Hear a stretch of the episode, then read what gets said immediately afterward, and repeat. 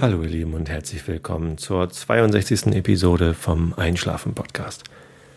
Ich bin Tobi und ich lese euch heute Kant vor. Aber vorher, wie immer, erzähle ich euch noch ein bisschen was.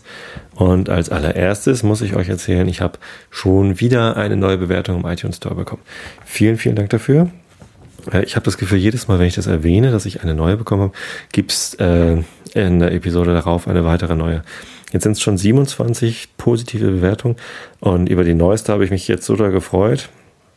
Vom 2.5. ist die, dass ich ähm, mir überlegt habe, ich lese euch das mal vor. Es ist ja öffentlich, jeder kann diese Bewertung ähm, lesen. Und ich kann euch das nur empfehlen, euch mal diese, ähm, das Feedback durchzulesen. Das ist echt toll. Und ähm, die neueste Bewertung ist von Lars. Vielen Dank, Lars.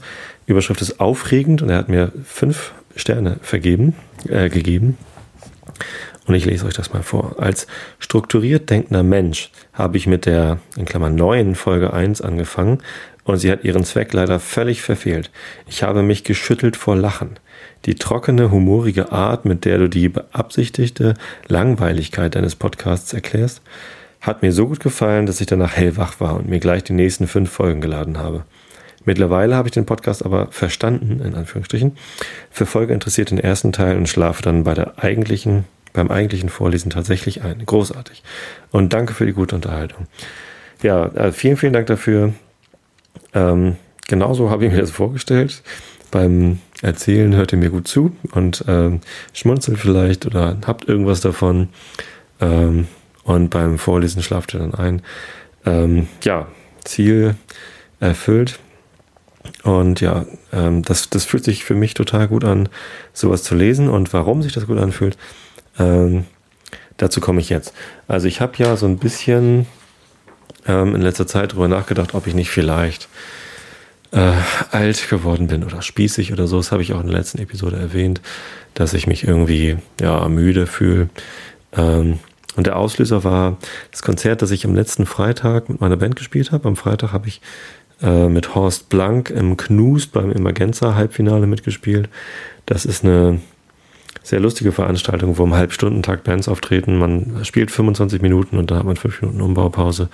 Also eigentlich äh, stressfrei bis zum Gehen nicht mehr. Man muss nichts schleppen. Alle spielen über das gleiche Schlagzeug und die gleichen Verstärker, die vom Veranstalter gestellt werden. Zahlt 70 Euro Teilnahmegebühr als Band und äh, hat dann einfach keinen Stress mehr. Das ist super eigentlich.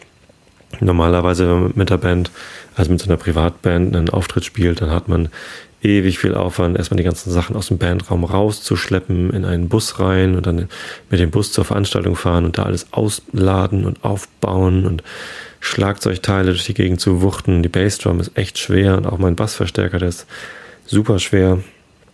Tja, und das war da eigentlich alles nicht der Fall. Aber wir waren erst um Viertel nach elf auf der Bühne. Das war ein Freitag und ich hatte den ganzen Tag gearbeitet, natürlich ganz normal. Zehn Stunden im Büro. Ähm, und ich war irgendwie aus Versehen schon viel zu früh aufgewacht und hatte eine tolle Idee und konnte nicht wieder einschlafen. Und ja, ich konnte nicht einschlafen, hört euch das mal an. Ich hätte mir einfach den Einschlafen-Podcast anmachen können, aber es war, naja, eine Stunde später hätte ich sowieso wieder aufstehen müssen, deswegen habe ich das dann nicht gemacht. Ja, zumindest war ich halt einfach müde. Ich war ohne Energie auf der Bühne gestanden und äh, der Gitarrist konnte das Stimmgerät nicht bedienen und es war eigentlich, eigentlich war der Gegner Katastrophe. Was eigentlich nicht schlimm ist. Es ist nicht so schlimm wie ein Flugzeugabsturz. Aber ähm, wir machen das ausschließlich, um Spaß zu haben. Wir werden ja nicht berühmt, das ist kein Job. Wir kriegen kein Geld dafür. Ganz im Gegenteil, wir mussten ja sogar bezahlen, äh, um da spielen zu können. Ähm, sondern es ist einfach nur ein Hobby. Wir machen es, um Spaß zu haben. Und es macht uns Spaß, auf der Bühne zu stehen und Leute zu begeistern. Ähm, da unsere Lieder zu spielen, die wir uns ausgedacht haben, sind selbstgeschriebene Stücke. Und das Publikum geht irgendwie mit und, und tanzt und hat Spaß. Und hinterher kriegt man auf die Schulter geklopft. Das fühlt sich genauso gut an. Also das fühlt sich schon lange gut an. Und äh, im Podcast ist es so ähnlich. Ich nehme jetzt zweimal die Woche abends was auf. Und wenn ich dann positives Feedback bekomme im iTunes Store oder auf Flatter oder im, in dem Blog einschlafen-podcast.de, das fühlt sich gut an. Dafür mache ich das. Und ähm, das gab es alles nicht am Freitag. Also ich kam von der Bühne runter und bin auch von meinen Freunden erstmal so, ja, hm, so, ich will nicht sagen ignoriert worden, aber es, ich wurde nicht darauf angesprochen, dass es gut war. Das ist schon mal ein gutes Zeichen dafür, dass es nicht gut war. Und es war ja auch nicht gut. Haben dann ein Video, äh, eine Videoaufnahme bekommen, das habe ich mir angeguckt, das ist grauselig.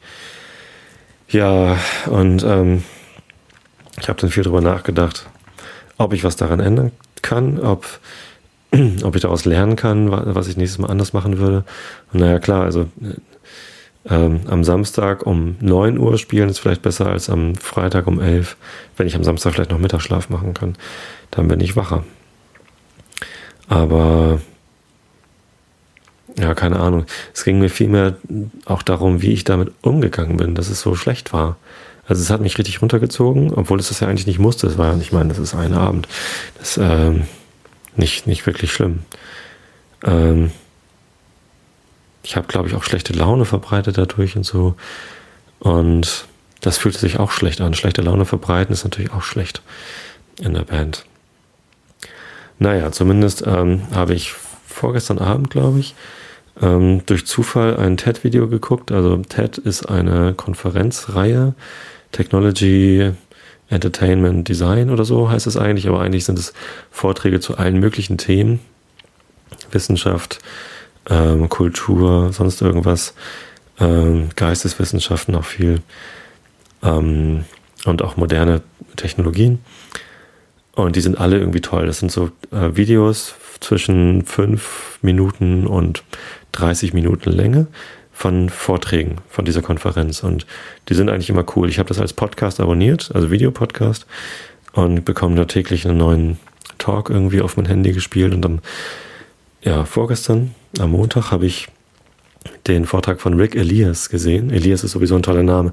Ich heiße ganz oft in so Online-Spielen, heiße ich Elias als Nickname.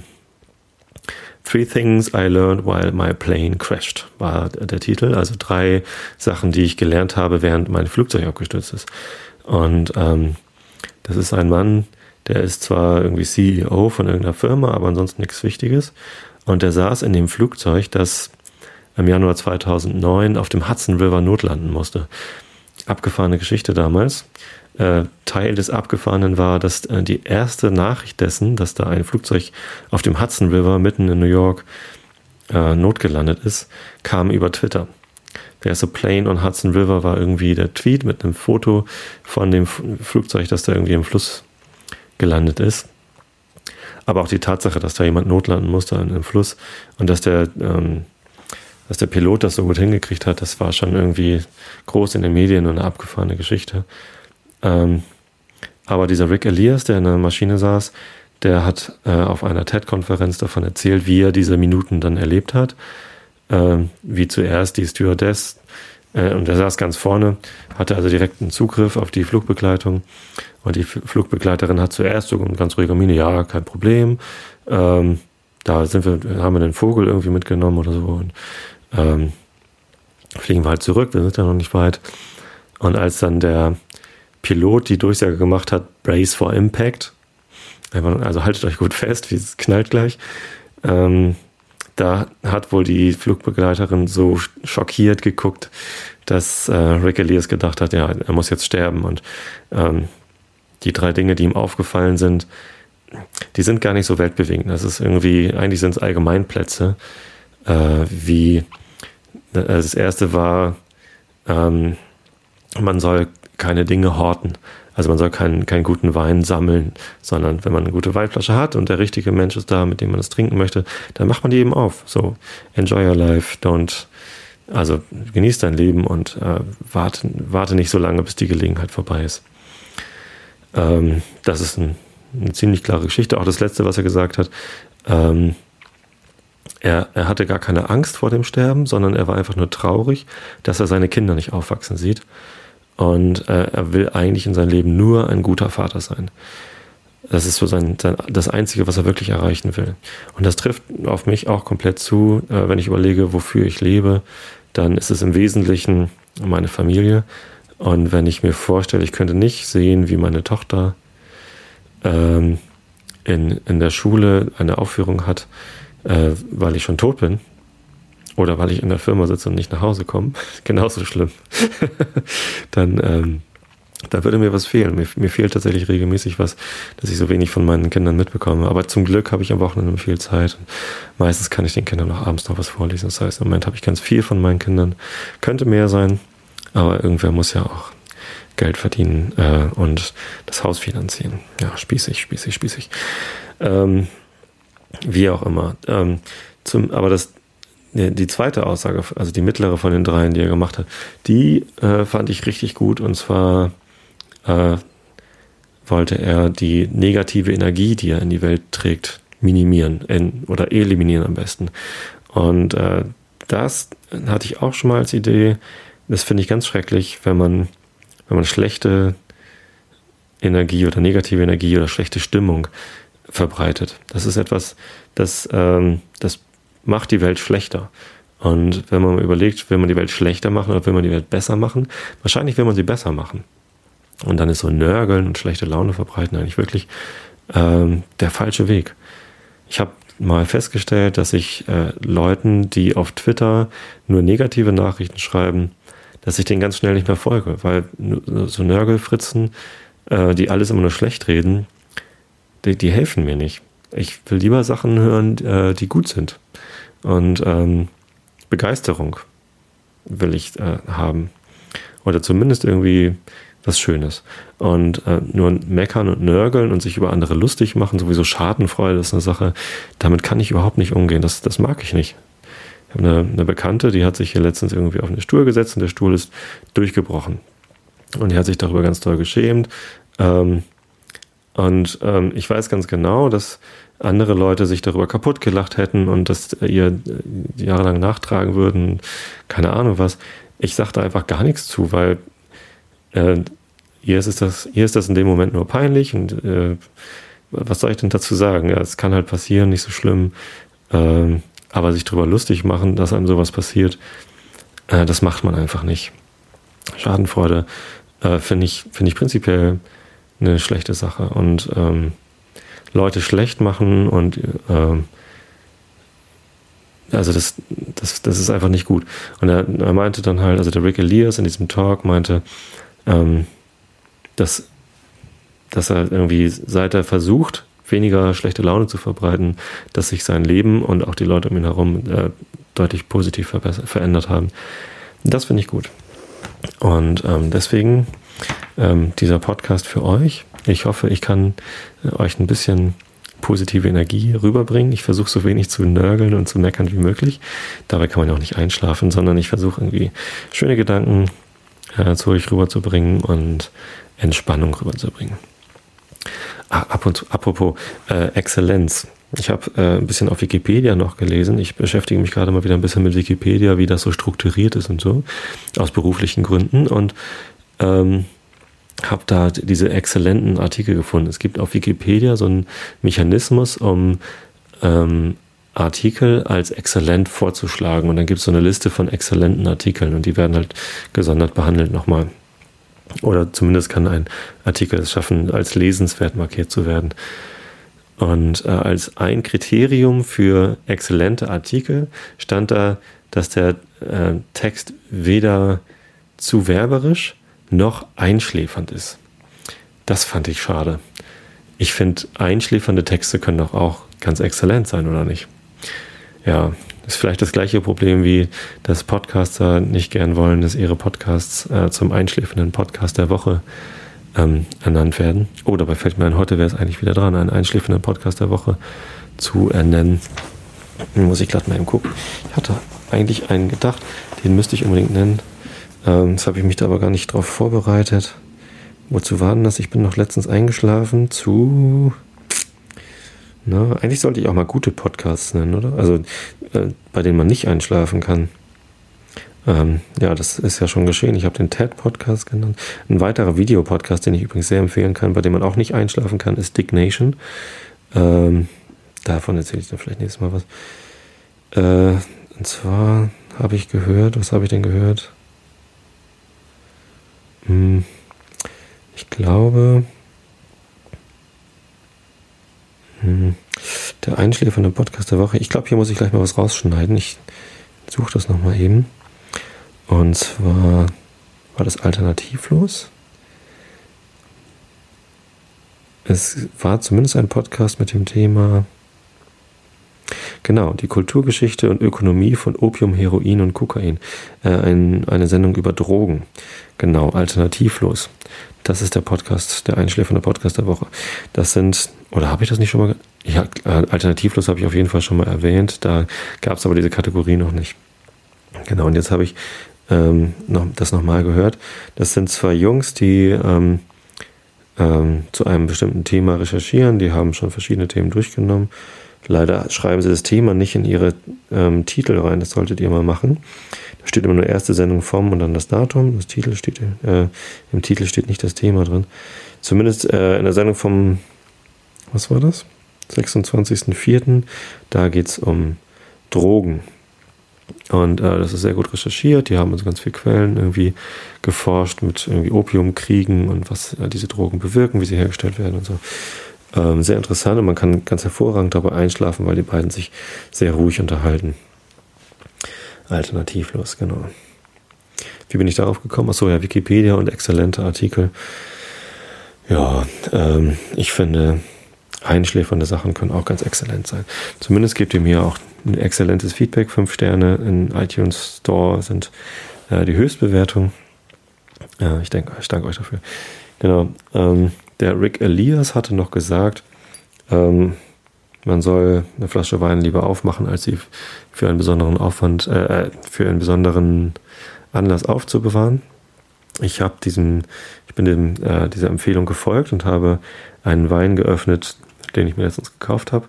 Flor del Montgo, Montgo, ein Monastrell. Von Venus.de habe ich den gekauft. Und zwar ist das wieder so ein Bag-in-a-Box-Wein, also so ein Schlauch in einem Pappkarton. Äh, also ökologisch total sinnvoll. Äh, drei Liter in der Verpackung, die leichter ist als und weniger Müll verursacht als eine normale Weinflasche.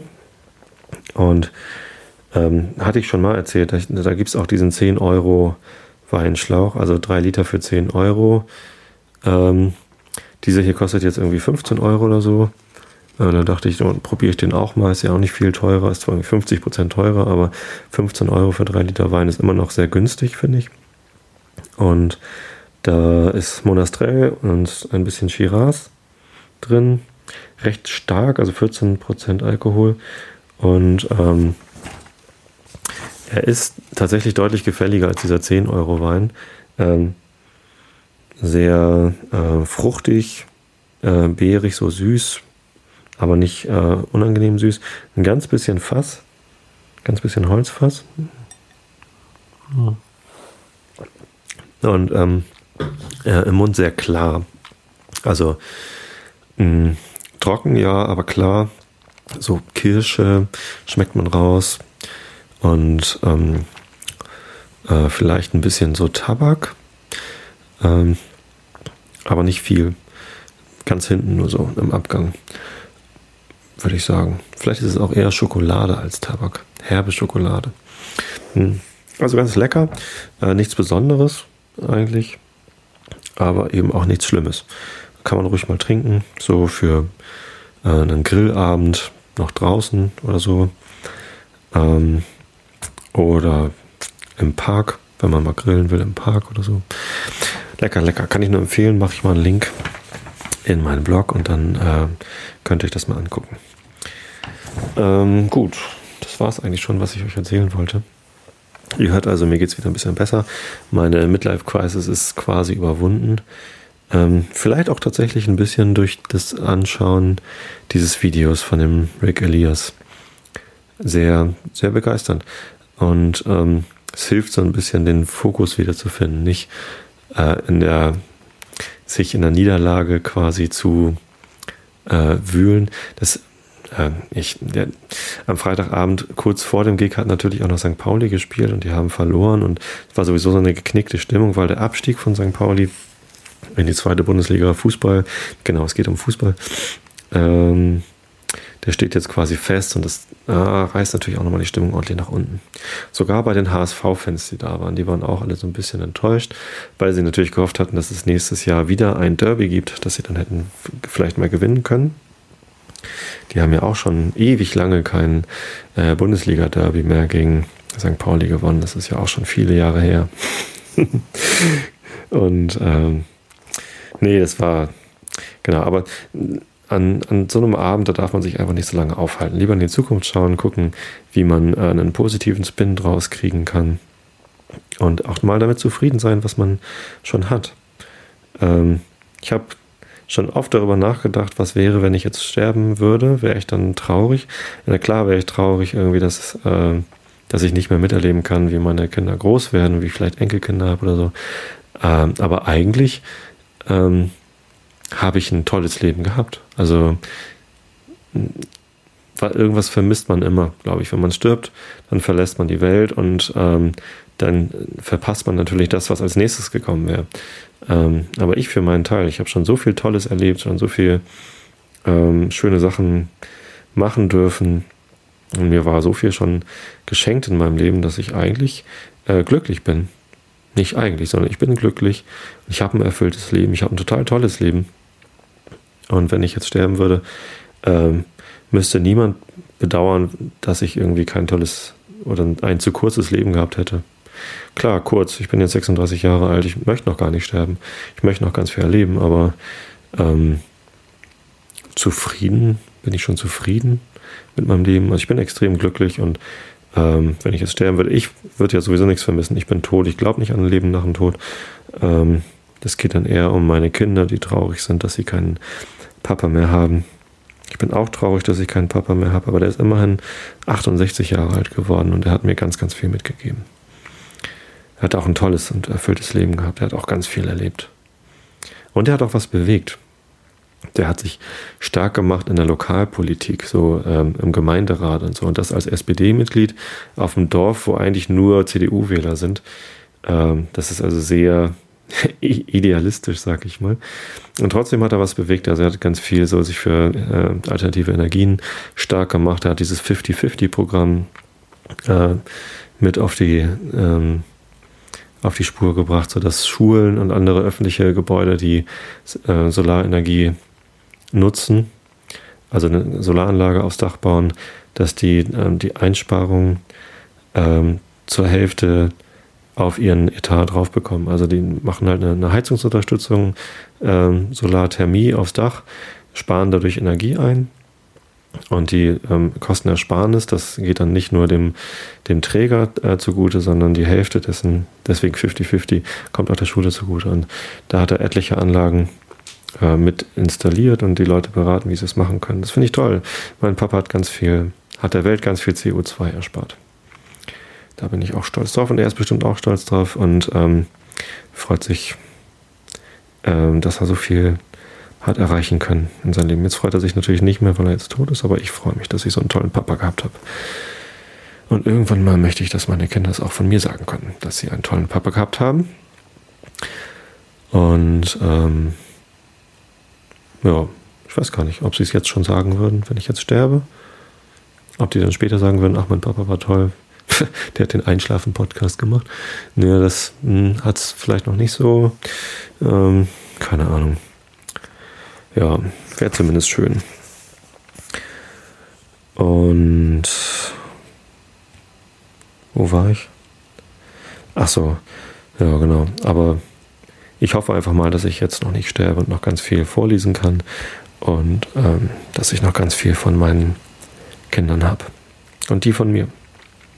Und meine Frau, die hat vielleicht auch noch was von mir, nicht von meiner Frau. Das wäre auch nicht schlecht. Vielleicht habe ich auch noch ganz viel von meiner Mama, die lebt nämlich noch. Und die lebt hoffentlich auch noch lange. Von der habe ich auch schon ganz viel gehabt. Ja, ach ja, geht's uns allen gut. So, genug positive Energie. Jetzt hier mal Augen zu und äh, zugehört. Ich bin schon wieder auf einer Seite stehen geblieben, wo zwei Paragraphen drauf anfangen. Und ich weiß schon wieder nicht, habe ich euch Paragraph 23 schon vorgelesen? Ich glaube nicht, oder? Ähm,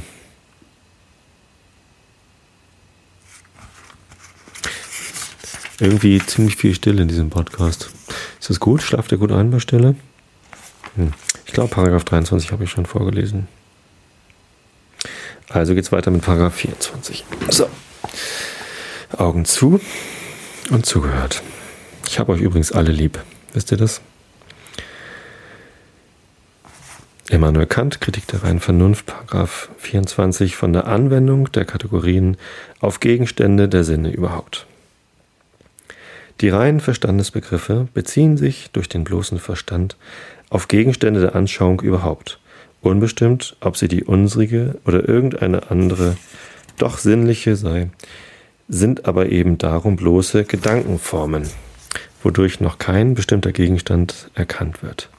Die Synthesis oder Verbindung des Mannigfaltigen in demselben bezog sich bloß auf die Einheit der Aperzeption und war dadurch der Grund der Möglichkeit der Erkenntnis a priori, sofern sie auf dem Verstande beruht und mithin nicht allein transzendental, sondern auch bloß rein intellektual.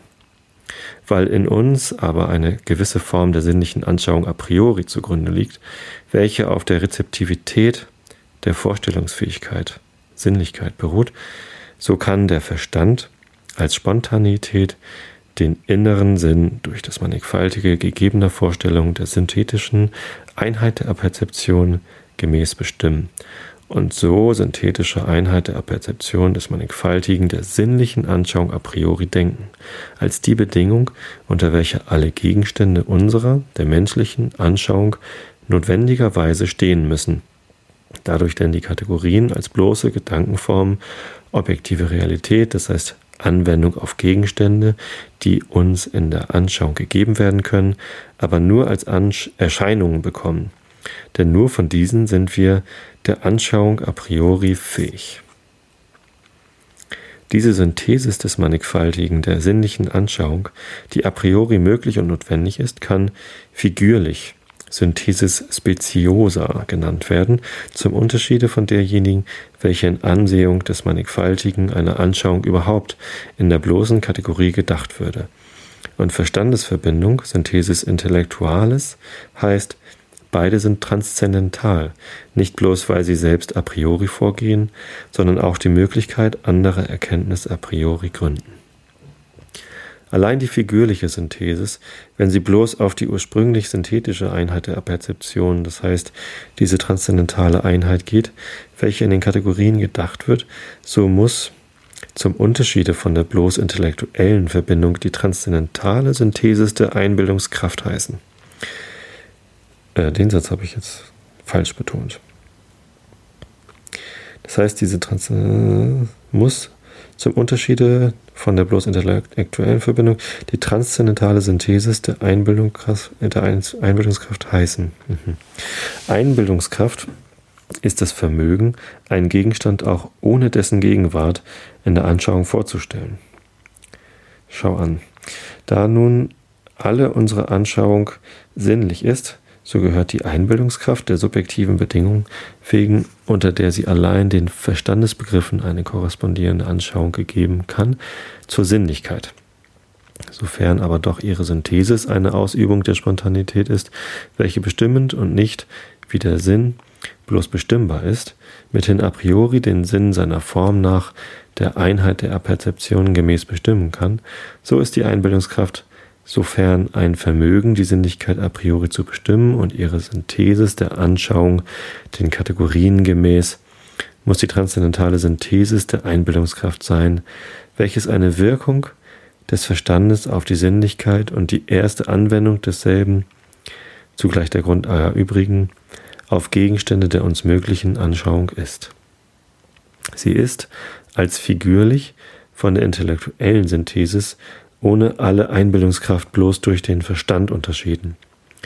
Sofern die Einbildungskraft nun Spontanität ist, nenne ich sie auch bisweilen die produktive Einbildungskraft und unterscheide sie dadurch von der reproduktiven, deren Synthesis lediglich empirischen Gesetzen, nämlich denen der Assoziation, unterworfen ist und welche daher zur Erklärung der Möglichkeit der Erkenntnis a priori nichts beiträgt und um deswillen nicht in die Transzendentalphilosophie, sondern in die Psychologie gehört.